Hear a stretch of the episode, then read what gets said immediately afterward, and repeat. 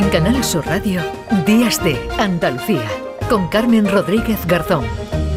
Seguimos aquí en Días de Andalucía en Canal Sur Radio. Ya les anunciaba que teníamos hoy una historia que no iba a dejar indiferente a nadie. La historia de un joven ruso con una fuerte vinculación con Andalucía, con Sevilla que ha huido de su país para no ser llamado a participar en una guerra que considera injusta, la de Ucrania, y Vitali está intentando entrar en nuestro país porque aquí tiene a su familia que lo acogió cuando era un niño y con la que ha tenido, ha seguido teniendo relación durante muchos años. Pero se está encontrando con muchas puertas cerradas y nosotros queremos eh, que nos cuente eh, su caso. Enseguida vamos a intentar contactar con, con Vitali, pero antes saludamos a Carmen, a Carmen Aguilar, que es la mamá, la madre de Vitali aquí en, en España. Carmen, ¿qué tal? Muy buenos días. Hola, buenos días. Bueno, estamos intentando contactar con, con Vitalia, hay algunas eh, dificultades, pero bueno, la historia también puede si podemos ir empezando hablando con, contigo, Carmen, porque eh, Vitali, ¿hace cuántos años? ¿Cuándo tiene el primer contacto con, con vosotros para, para situarnos? Pues Vitali hace 20 años, exactamente, porque cuando llegó aquí a España la primera vez, que fue de acogida de verano, eh, porque él era eh, estaba en un orfanato y había un programa de acogida de niños de orfanato para el verano y llegó a casa pues con ocho años y ahora tiene 28. 28 años. En esos 20 años, eh, Carmen, no solo vino ese verano, sino que Vitali continuó viniendo cada vez con estancias más largas hasta que se asentó, digamos, en, en Sevilla, ¿no? Y ya no, no fuiste, que yo decía antes, no era una familia de acogida, sino vuestra os habéis convertido en su familia, sin más apellidos. Efectivamente. Desde prácticamente el primer verano, él empezó a llamarnos, vamos, a llamarnos a mamá, sus hermanos, y después yo he estado yendo a Rusia ya a partir de ese mismo año, fui en Navidad, después de pasar la Nochebuena aquí, con mis hijos biológicos y mi familia aquí, me fui allí, y a partir de entonces ya se estableció un vínculo totalmente familiar, eh, llamadas telefónicas toda la semana. Yo intenté adoptarlo, no fue posible porque mm, mm, por las circunstancias su familia apareció, un abuelo, no quiso que lo adoptara, aunque seguía estando en el orfanato. Sin una serie de circunstancias, pero el niño mm. siguió viniendo varios veranos, incluso estuvo aquí un curso entero porque tenía dificultad de oído y arreglé todo tipo de papeles para que se pudiera venir, me dio autorización la directora del orfanato y me lo traje, se operó aquí, estuvo un curso entero. Y ya cuando el niño fue creciendo, aparte de que venía todos los veranos y cada vez que hacía falta, vamos, yo iba para allá todos los años, mm, lógicamente contactos semanales por teléfono, mm, envío de paquetes de todo lo que podía, porque para mí ya era un hijo y para mis hijos era un hermano. Entonces, mm, cuando cumplió los 14 años, ya se vino definitivamente por estudio. Pude arreglar las cosas y ya empezó a venir todo el curso. El niño hizo aquí la ESO, después no quiso seguir en el instituto, pero se puso a estudiar eh, cocina en un instituto, hizo los dos años de cocina y después estuvo incluso un año en Gambrinus, en la Escuela de Hostelería de Gambrinus. Ya empezó sus prácticas, eh, se puso aquí a trabajar, trabajaba, estuvo trabajando en restaurantes bastante buenos, no le faltaba el trabajo, afortunadamente, pero las cosas de la juventud. del amor, ¿no? Del amor. del amor, exactamente, el amor.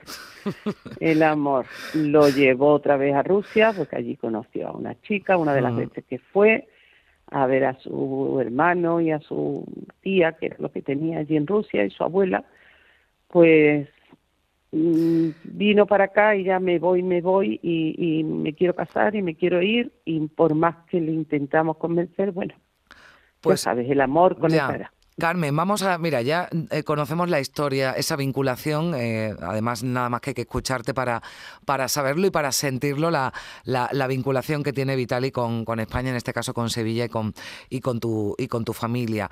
Eh, ya creo que Vitali nos escucha. Hola Vitali, ¿qué tal? Buenos días, desde España. Hola, Hola. buenos días. Bueno, has podido escuchar a, tu madre, ¿no? A Carmen. Sí, claro, ya he oído a mi madre. Bien. Perfectamente, ha contado toda la historia. Hola, mami.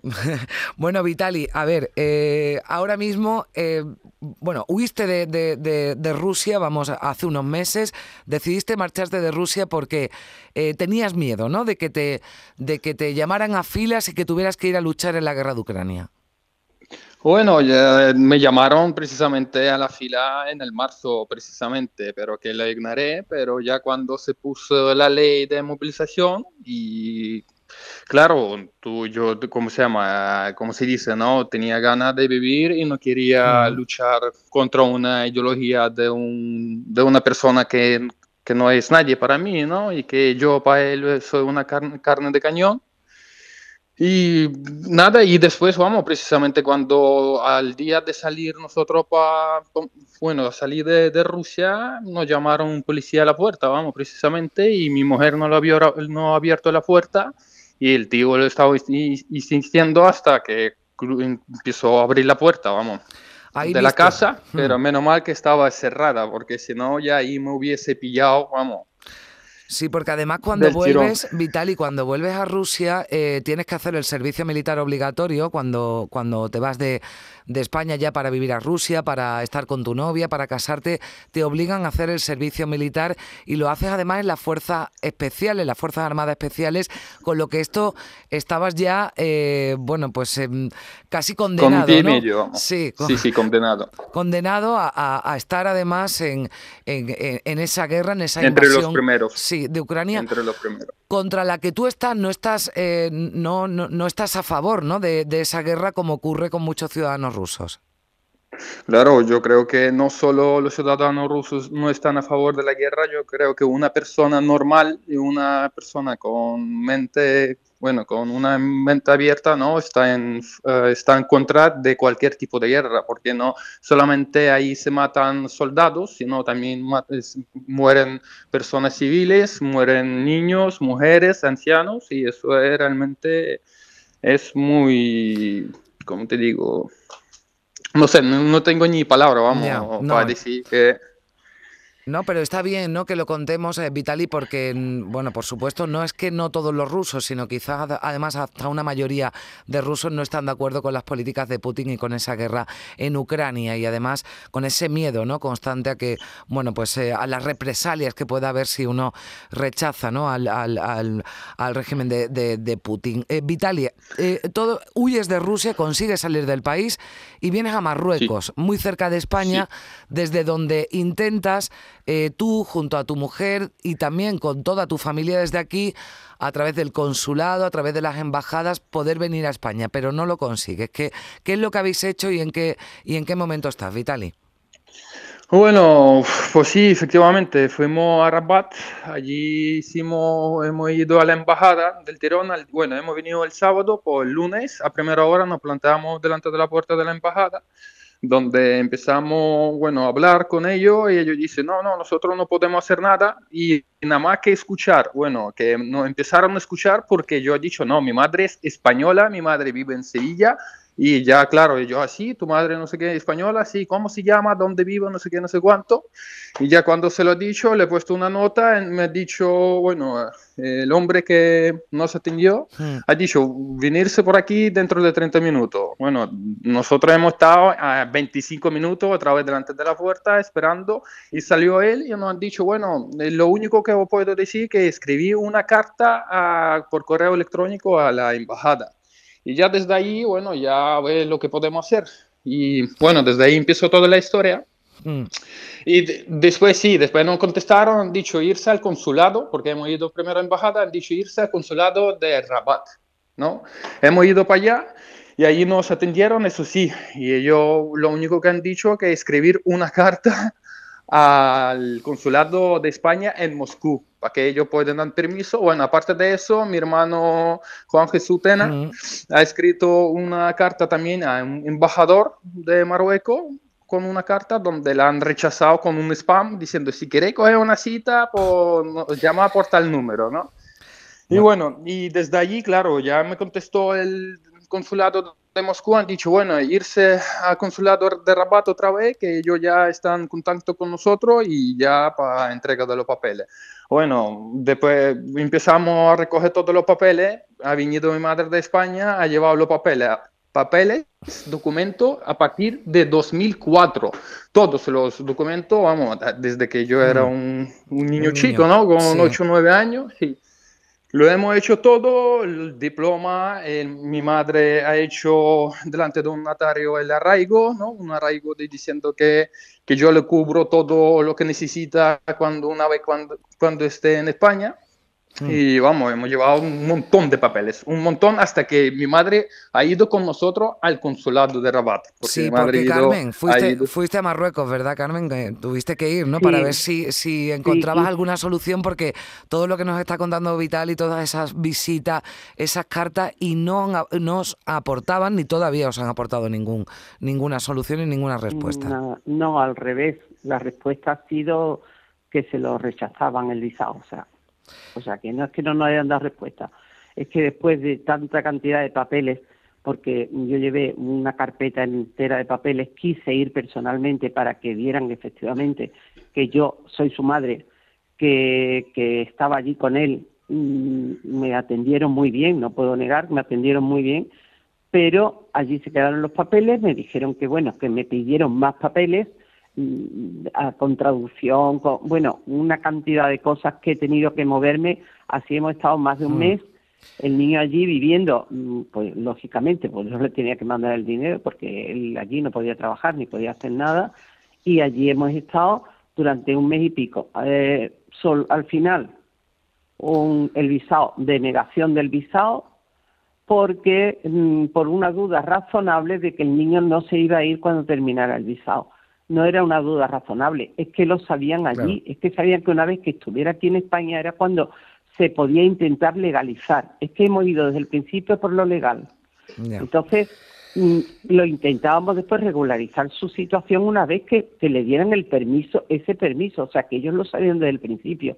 Nos han hecho llevar cantidad ingente de papeles, al final para nada bueno, para, negárselo. Bueno, ahí eh, eh, me imagino que no os rendís, eh, Carmen, Vitali, que vais a seguir intentando. Vitali tuvo que pues marcharse de Marruecos, ha ido, bueno, pues a a otro país donde, donde está trabajando y, mm, bueno, está trabajando, está haciendo lo que puede, ¿no? Intentando que todavía todo esto se pueda, se pueda eh, solucionar. ¿Cuál es el próximo paso o qué queréis decir? Ya que tenéis aquí el micrófono abierto de, de, la, de Canal Sur Radio, de la Radio Pública de, de Andalucía, ¿a quién os queréis dirigir? Porque, claro, con todo ese arraigo que ya está más que demostrado y esa vinculación de Vital y además nada más que hace falta escucharlo, ¿no? Que tiene además ese acento, ¿no? De, de, Sevilla. Eh, mm, ¿a quién a quién os dirigís y qué es lo que qué es lo que pedís, ¿no? ¿Qué es lo que qué es lo que demandáis? Eh, Vitali, venga, que querías hablar. Sí. Yo lo único yo lo único que quiero que ya estar una vez una vez por todos en España junto a mi familia y lo único que yo pido que me den el permiso a trabajar y ya desde ahí, mira, que a mí no se me caen los anillos de trabajo, vamos, yo puedo hacer cualquier tipo de trabajo. Bueno, aparte de que yo tengo estudios hechos en cocina y tengo experiencia en cocina, vamos, más de 10 años, y el trabajo ahí no me falta porque tengo amigos que ya me están dando trabajo realmente y yo lo único que pido que me den el permiso de trabajo, yo no quiero ninguna paga, no quiero nada del Estado, lo único que me desatan las manos para poder trabajar y para poder hacer una vida normal, tranquila.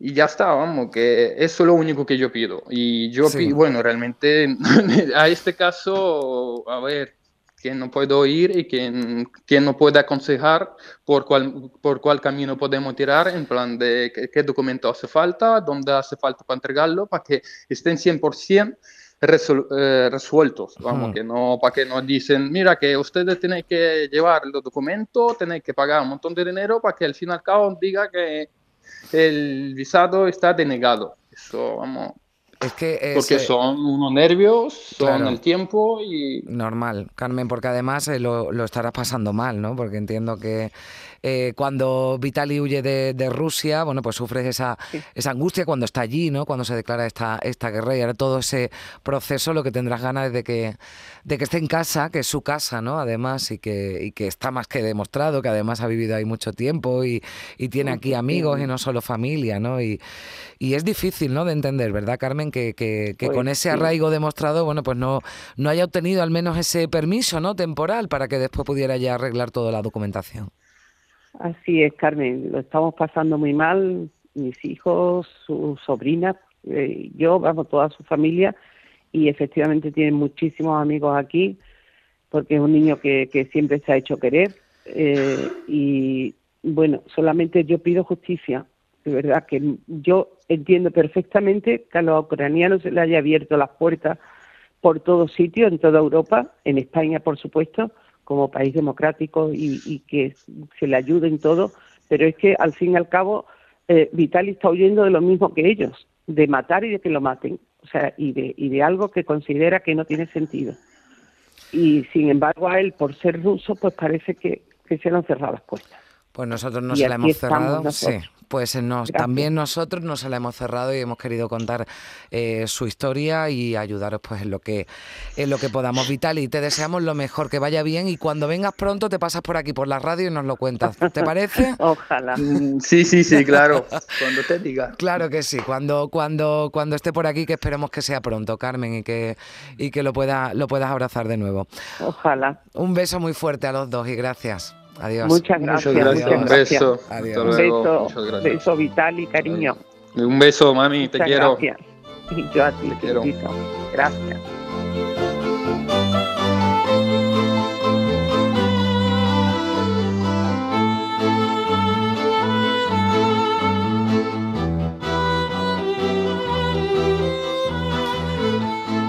Pues fíjese lo que nos eh, decía Carmen, ¿no? Eh, entiende, por supuesto, y todos lo entendemos, que se abran las puertas para los refugiados ucranianos, pero eh, Vitali, igual que muchos ciudadanos rusos, han huido también de su país precisamente porque están en contra de esa invasión, de esa guerra en Ucrania. Muchos ciudadanos que intentaron y lo consiguieron huir, pero Vitali quiere estar en España, que es donde tiene a su familia, a su madre, a sus hermanos, a sus sobrinas y llegar aquí con su mujer y decía, para ganarme la vida, para, para trabajar.